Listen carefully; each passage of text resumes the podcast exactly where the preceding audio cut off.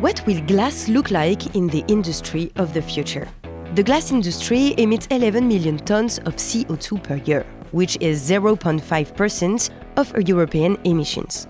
And precisely because the furnaces that produce the raw material for glass require a temperature of 1500 degrees for 24 hours. So, how do we green glass? Three solutions increase recycled glass, develop eco design, and improve the energy efficiency of production plants. We talk about it in this new episode of the podcast Industry of the Future, a format proposed by Schneider Electric France. GlassTrend event is a biannual event highly expected in the glass industry. In October 2023, it took place in Grenoble, in France, in Schneider Electric's building, Intencity. Good morning, everyone. A real pleasure to see you all here face to face. Thank you to Oscar and to Gary for the introduction. Um, my name is Alex Richards. I'm the Vice President for our mining, minerals, and metals segment at Schneider. And I'm really looking forward to the discussions over the next day and a half as an opportunity to learn from the experts that we have in the room to understand what different people are doing and also for us to present to you some ideas that we have on how we can help move this industry forward. GlassTrend aspires to make fundamental knowledge related to glass science and glass technology accessible for the industries. This event highlights innovative technologies that address glass production and quality issues. So, what about glass? a key material that we interact with uh, multiple times in our everyday lives. It is absolutely critical to many industries, and you supply some of the most important industries worldwide, from food and beverage to pharmaceuticals to transportation to buildings. They are all pushing to decarbonize their own supply chains, which is going to bring pressure on yourselves to also decarbonize the way that you produce glass. So, again, the opportunity and the moment is now to explore partnerships that can help drive a sustainable future for this industry. On the table, the electrification of the melting process, the integration of IA in glassmaking, and radiant electric heating in glass furnaces. René Möllmann, Solutions and Technology Lead Green Glass at Schneider Electric, and I are using a break to meet the participants in this event. What are their expectations, their vision for the glass industry? Sven Kahl, Manager Furnace Operations Group at Ardagh Group, is a member of the GlassTrend board. Um, is one of the leading worldwide uh, producers of consumer packaging, mostly in glass and uh, also in um, metal beverages or metal metal cans. Do you see uh, a change in your customers? Do they want green glass? They want green glass, but they don't want to pay for it. We, as consumer, push our customers into more green because we as consumer want it. What we still need to grip to bridge is the gap between wanting something green and deciding who is going to take the additional cost because yes we know we all have to get greener but somebody needs to tell that going greener doesn't mean going cheaper. And um, we have two possibilities as a consumer to pay for it. Either we pay it at shop floor by buying more expensive uh, products or we pay it as a taxpayer, allowing governments to subsidize energy intensive industries or industries in general. Which way it goes, it's our own decision, but um, green is not cheap. Uh, imagine that you could have something on the click of your finger today. What would be your, your wish? A fully integrated AI based uh, furnace control system that really takes off the load from the operator. Because we do have a lot of data, we do have a lot of controls, but we are not really, we are not yet uh, there to actually mix them together and blend them into something operator independent. What are you waiting for the um, institution, maybe the states? Do, do, are you waiting particular things from them? Clearer regulation, because to go into a green transition means to go into uncharted waters, and authorities are overwhelmed by requests of, for new technologies they don't know how to permit. That's one thing. And the other thing is um, the electrical grid, at least in Europe, is in, in most cases state owned and state controlled. And it's a government's task to get the grid um, extended and make it ready for the industry. The industry can't do it on their own. We can say what we need, but somebody else has to provide the grid. So that would be another wish. If I had on the tip of my finger, I would just want to um, quadruple all the grid connections in all my plants. That would be a great thing, um, but I guess that's even beyond Schneider. Bruno Purnode, also on the Glass Trend board and leader modeling technology at Owens Corning, would also like to see a glass industry transition more quickly. We are very heavily working on decarbonization uh, with electrification, alternative fuel combustion, uh, you know, across all of our businesses. Because we are a multi-division company, we do glass fiber reinforcement, uh, insulation glasses, so covering glass wool, mineral wool, foam glasses, and lastly, we have uh, we make roofing shingles. So you know, many programs there. Yeah. By 2030, we we will be reducing our emission by 50%, greenhouse gas emission. Yeah. I would wish it, it would happen faster. You know, make it just like uh, you know a magician make things hap- appear like that. You know, it would make. We are a very conservative industry.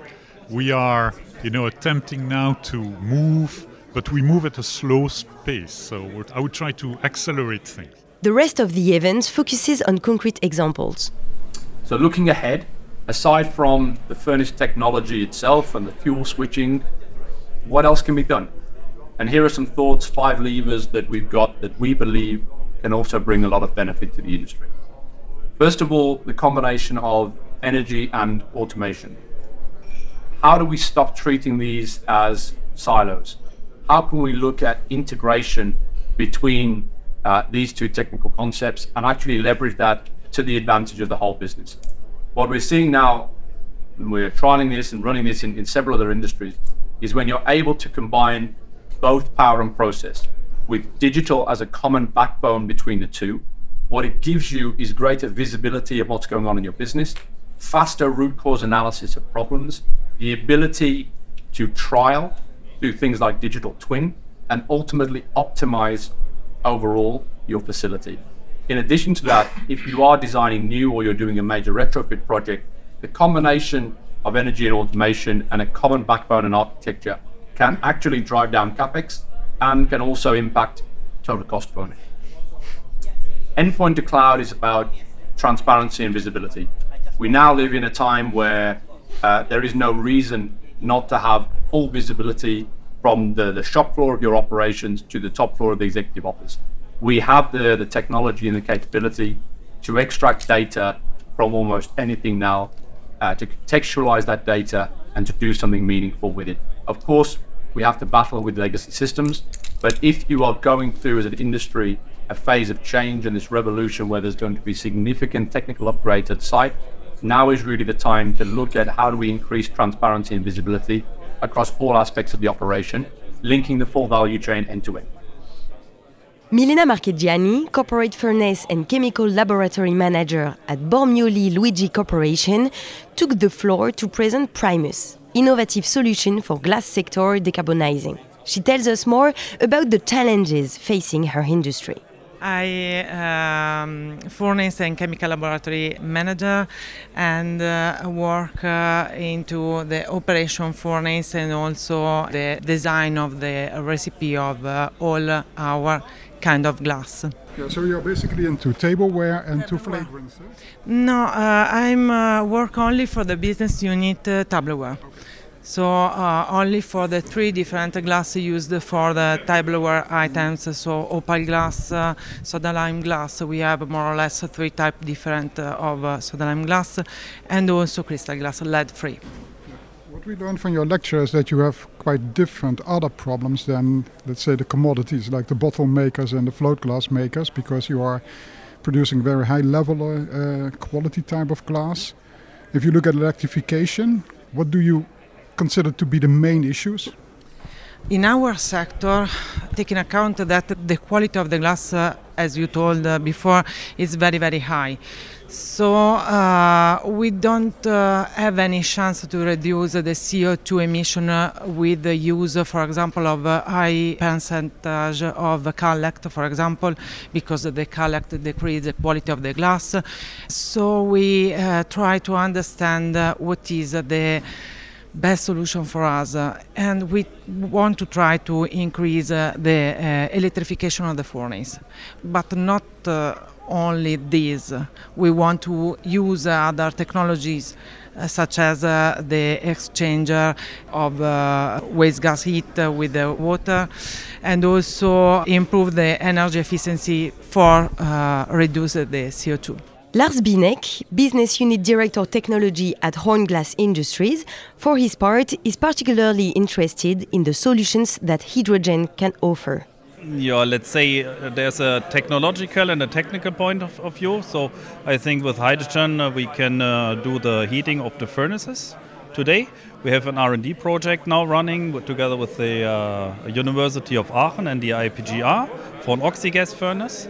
So we'll test the hydrogen combustion uh, with oxygen. For air, hydrogen air, I think it's today possible. So, but energy-wise, cost-wise, these are now the other two perspectives, and availability, I see a little bit uh, delay on this technology to get implemented in the market. Okay, so there's another, let's say, 27 years to go, eh? Yeah, uh, lucky wise, I'm now 45 years. I turned to be 46, so I will go officially for retirement with the 67. But I hope that I can work longer, so I want to introduce all this stuff in my life, okay. my working life. so you're quite passionate about it, I suppose. Yeah, this is uh, was all my life like this, so I'm less passionate. Uh, okay, for perhaps a final question uh, now. This, is the furnace which was presented this morning of Ardagh, and they are, I would say, in a testing phase would you see that would you would you see that as a turning point for the container glass industry that as soon as that becomes successful that that might be the point where it starts ramping up to that that hybrid technology let's say there are two hybrid technologies what i see for the container glass. One is the end fired furnace with 40% electricity what was also presented today. This is a project what or furnace type what we developed also and we will put hopefully soon in the market. This is a bridge technology, and the uh, hybrid furnace, oxy hybrid furnace, I see also as a as a bridge technology because of there's still enough CO2 emitted by by the um, combustion of the gas. So both the end-fired furnace with a elect high electric share and the oxy gas with a high electric share, in my point of view, will be bridge technologies for the maybe the next 10, 15 years, maybe 20. I don't know, but something like this. Because of at the end, I think everything will be full electric. Like Lars Binek, the participants in the Glass Trend event are passionate and convinced that sustainable glass is not only desirable but necessary. And I think what's important here is how do we start to scale those pilots? How do we learn fast? And how do we move from pilot to business as usual? There will be a period of time where it will become too late to actually implement those changes if the industry wants to achieve its goals of being net zero. So it's time to think about this now and look at how we accelerate learning from first movers. This was an episode of Industry of the Future, a podcast presented by Schneider Electric France.